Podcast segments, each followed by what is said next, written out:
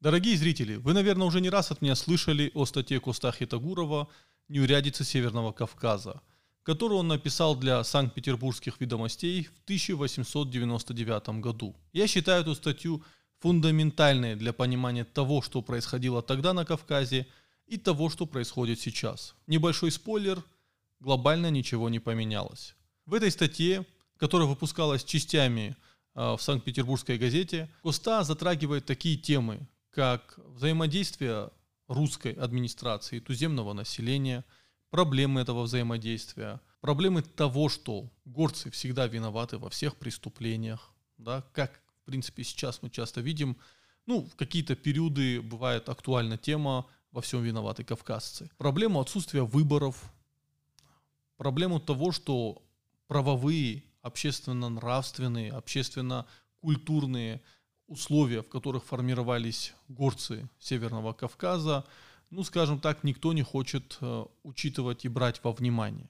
Это фундаментальный труд, который я считаю важным прочитать для любого осетина, для любого горца, потому что Костах Итагуров выступает тут как представитель горцев и говорит не только от имени осетин, он говорит от имени осетин, чеченцев, ингушей, аварцев, кабардинцев, всех близких э, нам народов. В этой статье он также э, выступает немного со стороны. Он призывает русскую администрацию адекватно взглянуть на ситуацию на Северном Кавказе и отнестись к горцам, как того подобает. Более того, он, например, хвалит некоторых людей, которые добивались успеха в этом направлении. Например, э, Лорис Меликова, он его отмечает в этой статье довольно позитивно. Это труд, это труд э, жителя Российской империи, который хотел сделать ее немного лучше и объяснить, в чем проблемы взаимодействия между Российской империей и Северным Кавказом. Именно поэтому эта статья актуальна сейчас, именно поэтому я ее озвучиваю.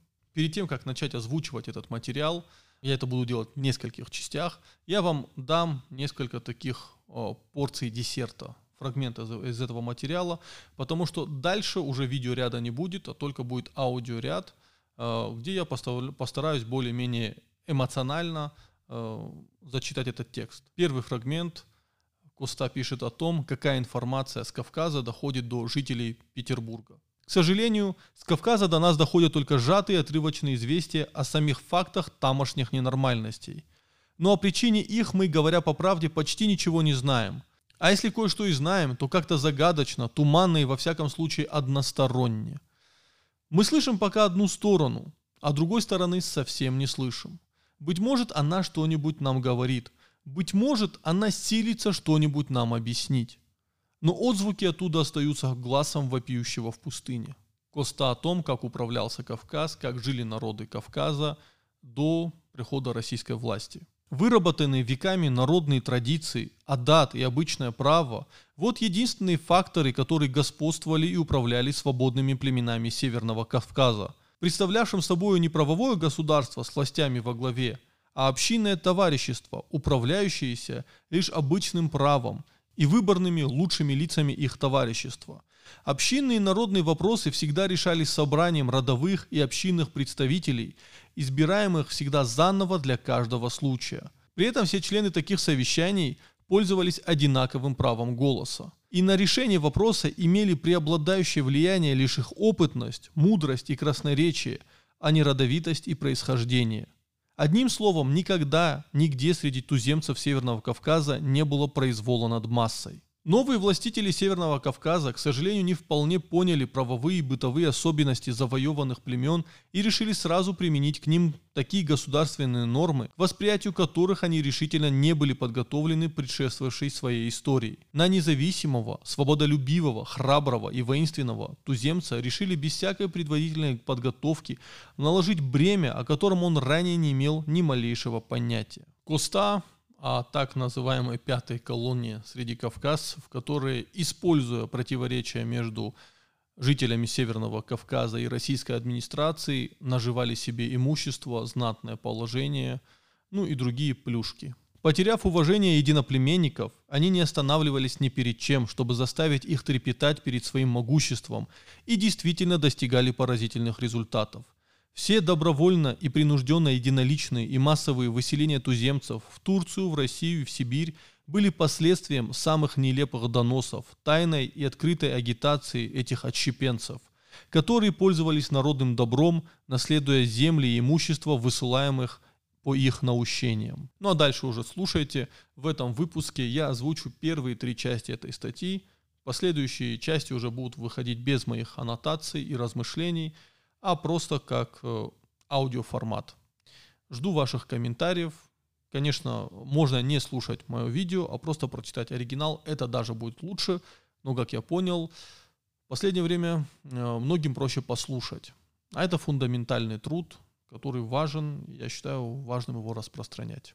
Костахи Тагуров. Неурядицы Северного Кавказа.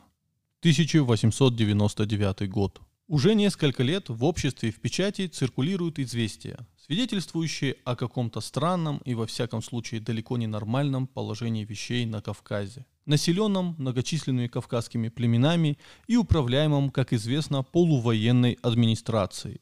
За последний год разного рода слухи и известия иной раз весьма печального свойства, не только не прекращаются, а напротив, усиливаются и на интересующимся делами Кавказа публику производят впечатление кошмара, в котором никак нельзя разобраться. Не только чувствуешь, а можно сказать даже осязаешь какие-то угнетающие явления, волнующие всю обширную территорию Кавказа, но в то же время не видишь света. Картину окутывает густой мрак, сквозь который нет возможности разглядеть с достаточной ясностью не вызывающие кошмар факты, которые точно туманные признаки постоянно проносятся на панораме обширного и далекого края. В прошлом году в газетах были напечатаны, заимствованные из официальных терских ведомостей, известия о том, что терская администрация – видах прекращения каких-то изумительных разбоев и грабежей приказала не выпускать во Владикавказе после солнечного заката туземцев из жилищ, дав право полиции арестовывать каждого туземца, который вздумает ночью появиться на улицах злочастного города. К этим известиям прибавляли, что для усиления местной полиции привлекаются целыми селениями конные стражники – Рядом с этим в кавказских, а затем и столичных газетах были помещены известия, что 6 тысяч семейств, то есть около 30 тысяч человек туземного мусульманского населения, решили выселиться с Кавказа в Турцию и в этом смысле возбудили ходатайство перед султаном, и что в то же время сектанты-духоборы получили разрешение русских властей навсегда эмигрировать.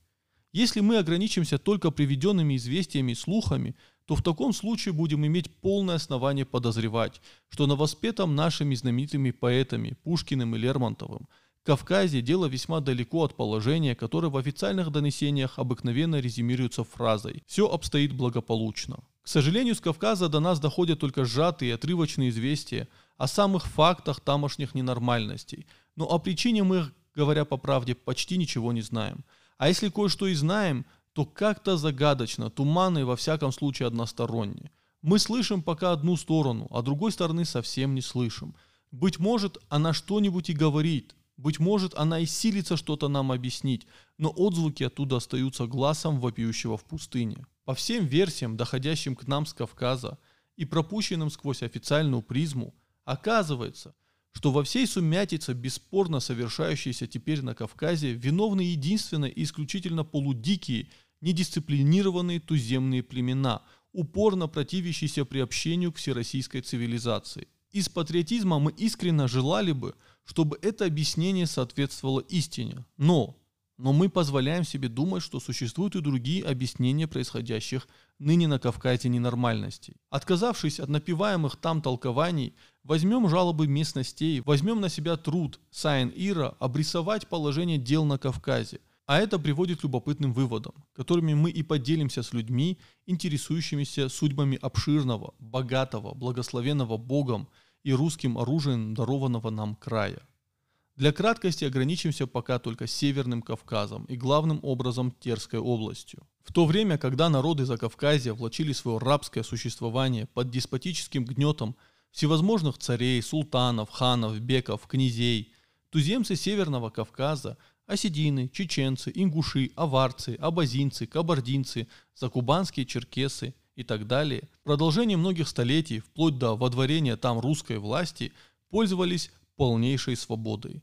Занимая строго определенные территориальные районы по северному склону Кавказского водораздела, от Каспийского почти до Азовского моря, все перечисленные народности никогда не были ни в каком подчинении не только друг у друга, но даже и у знаменитых в свое время могущественных монголо-татарских завоевателей, торгавшихся в пределы Северного Кавказа. Правда, неимоверная сила последних после долгой упорной борьбы вынуждала туземцев временами бросать свои роскошные равнины и замыкаться в тесных ущельях гор. Но эта же теснота спасала их от обиды.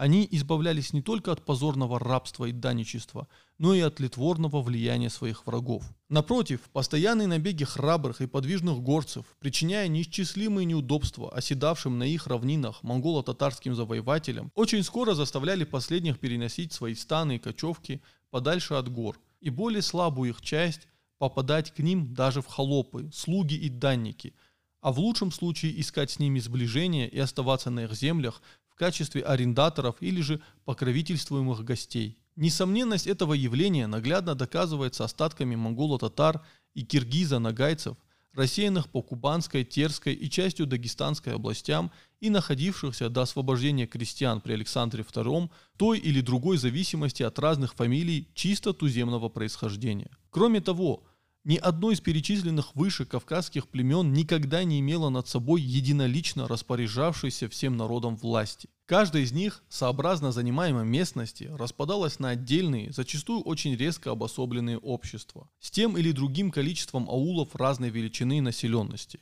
В свою очередь, эти общества, каждое в отдельности, никогда не знали над собой единоличной власти. Не было ее в строгом смысле слова даже в отдельных аулах. Даже в горах, где ценность земли превышает всякую вероятность, только пахотные участки земли составляли неприкосновенную собственность отдельных семейств. Леса же, луга и пастбища принадлежали целым обществам или непременно фамилиям. А на плоскостях, в равнинах земли были в полном смысле слова общинными. Таким образом, и имущественная зависимость народной массы от небольшого числа землевладельцев, как это было, например, в России или Грузии, среди туземцев Северного Кавказа не имело места. О единоличном же произволе над нею и говорить нечего. Даже в Кабарде, где сословная рознь нашла наиболее благоприятную почву, народ никогда не был ни в личной, ни в имущественной зависимости от так называемых князей. Все преимущество последних состояло в их предводительстве толпой в набегах или обороне, а затем, конечно, и в львиной доле при дележе добычи, благодаря чему они располагали большим имуществом в виде построек, оружия, домашней утвари, лошадей, крупного и мелкого скота. Дети их наложниц, приемыши, беглецы, укрывавшиеся у них от преследия кровников или даже просто любители кормиться остатками богатого стола и одеваться в старье с княжеского плеча, составляли обыкновенно их даровую рабочую силу и прислугу, но при неотъемлемом праве оставлять своих господ во всякое время. Таким образом, в Кабарде, собственно, население было свободно от господства единоличной власти. Выработанные веками народные традиции, адат и обычное право – вот единственные факторы, которые господствовали и управляли свободными племенами Северного Кавказа, представлявшими собой не правовое государство с властями во главе, а общинное товарищество, управляющееся лишь обычным правом и выборными лучшими лицами их товарищества. Общинные и народные вопросы всегда решались собранием родовых и общинных представителей, избираемых всегда заново для каждого случая – при этом все члены таких совещаний пользовались одинаковым правом голоса и на решение вопроса имели преобладающее влияние лишь их опытность, мудрость и красноречие, а не родовитость и происхождение. Одним словом, никогда и нигде среди туземцев Северного Кавказа не было произвола над массой. Выработанный таким образом длинным рядом поколений на исключительной почве свободы социальные идеалы и верования залегли в таких глубоких тайниках духовной самобытности туземцев, что ее, по существу, совершенно еще не коснулись ни магометанства, ни даже христианства, несмотря на очень древнее их проникновение на Северный Кавказ. Вот в общих чертах те особенности строя, с которыми пришлось иметь дело русскому правительству с самого начала борьбы за край. Здесь надо было покорить в отдельности не только все племена, но и каждую общину, а зачастую просто фамилию, засевшую где-нибудь на неприступной скале. Здесь каждая община, каждая фамилия в отдельности представляли самостоятельную политическую единицу и имели право располагать своей судьбою по своему усмотрению.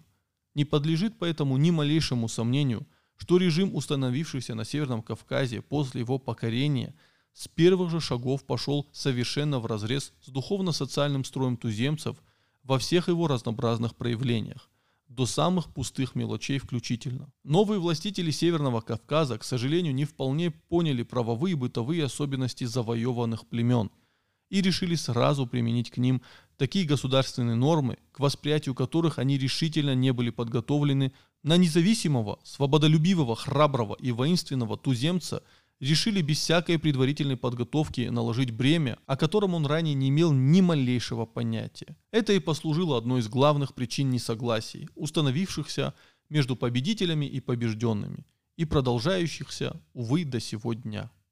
Наивные туземцы в первые годы после покорения края не теряли надежды, если не вполне вернуть свою свободу, то по крайней мере сохранить свою духовно-нравственную самобытность и поэтому каждое мероприятие русской власти, направленное против таковой, они встречали с большим неудовольствием, не исключая даже приема на казенный счет в кадетские корпуса и гимназии детей влиятельных лиц из их среды, усматривая в этом стремление к их обрусению. Чувство северных кавказцев возмущалось тем, что правительство представляло разного рода льготы и отличия тем из туземцев, которые мирились с правительством и шли добровольно к нему на службу. И нужно сказать правду, что последние послужили немало-таки несогласию, существующему теперь на Северном Кавказе между туземцами и русской властью. Оно и понятно. Посредничество этих благонадежных и влиятельных лиц систематически вводило последнюю в более или менее крупные ошибки, которыми недобросовестные из этих посредников пользовались для своих чистолюбивых и корыстных целей. Потеряв уважение единоплеменников, они не останавливались ни перед чем, чтобы заставить их трепетать перед своим могуществом, и действительно достигали поразительных результатов. Все добровольно или принужденно единоличные или массовые выселения туземцев в Турцию, в Россию и в Сибирь были последствием самых нелепых доносов, тайной или открытой агитации этих отщепенцев, которые пользовались народным добром, наследуя земли и имущество, высылаемых по их наущениям. Чтобы составить себе ясное понятие о том кавказском типе, который туземцами называется изменником и который, вертясь между русской администрацией, туземцами и служа первой ябедничеством, в отношении туземцев, являясь провокатором, нужно только познакомиться с процессом некого Харанова, имевшего место осенью прошлого года во Владикавказском окружном суде и отчет о котором помещен в номер 243 Тфилисского листка. Это яркий тип местного смутьяна, действующего в целях личной корысти, возможность появления которого обуславливается именно ненормальностью существующих отношений. Тираясь посредником во всех сношениях туземцев со всеми государственными судебно-административными учреждениями, эти отчепенцы развили в крае мздоимство в свою пользу до таких невероятных размеров, что никакой туземец и слышать теперь не хочет, чтобы по русским законам можно было решить правильно даже самое пустое дело. Взятки получаются ими, якобы для передачи русским властям, из правых, из виноватых, а при недовольстве туземцев исходом веренного им дела вся вина сваливается, конечно же, на русское должностное лицо, которое рекомендуется ими туземцам или дураком, или очень злым на то, что ему мало дали. Кроме присущего всякому человеку антагонизма, какой он может питать к врагу, кроме ложного представления русской власти и правосудия, какой составляли себе туземцы, благодаря ненавистному для туземцев посредничеству презираемых ими же их земляков, большое количество недоразумений и преступлений на Северном Кавказе в первое время после завоевания, да и теперь, обуславливается еще и тем, что казачьи станицы поселены в перемешку с плоскостными аулами туземцев. Нескончаемые столкновения из-за межи, потравы, порубки и прочего не только не убивают чувство неприязни между только что разнятыми врагами, а напротив, с каждым днем усиливают их взаимную ненависть. Ни один честный казак не станет отрицать, что охота на гололобых собак до самого последнего времени считалась у казаков очень занятным развлечением. И действительно, они их били везде, при всяком удобном случае – не только в дороге, в лесу и в степи, но и у себя в станицах, ночью в сумерках и даже днем, на глазах у собравшейся на даровое зрелище толпы. Кто убил? Не знаем. Должно быть лес воровать, вот его и подстрелили. Этим кончалось обыкновенно судебно-полицейские дознания о мертвом теле, найденном в навозе или же в луже и вырытом какой-нибудь агашкиной свиньей. Всякое воровство, всякая пропажа от лошадей и быков до арбуза и кочана капусты Все взваливалось на туземцев. Никому не стало житья от этих голодных азиатов, проклятых нехристей, гололобых собак. Это озлобление против туземцев с особенной яростью проявлялось в Терской области, где туземные и казачьи поселения перемешаны более беспорядочно и где земельные наделы казаков по количеству и по качеству далеко оставляют за собой наделы туземцев. Само собой разумеется, что и туземцы всячески старались и стараются не оставаться в долгу и подчас жестоко мстят русскому населению. Но какая разница в положении сторон?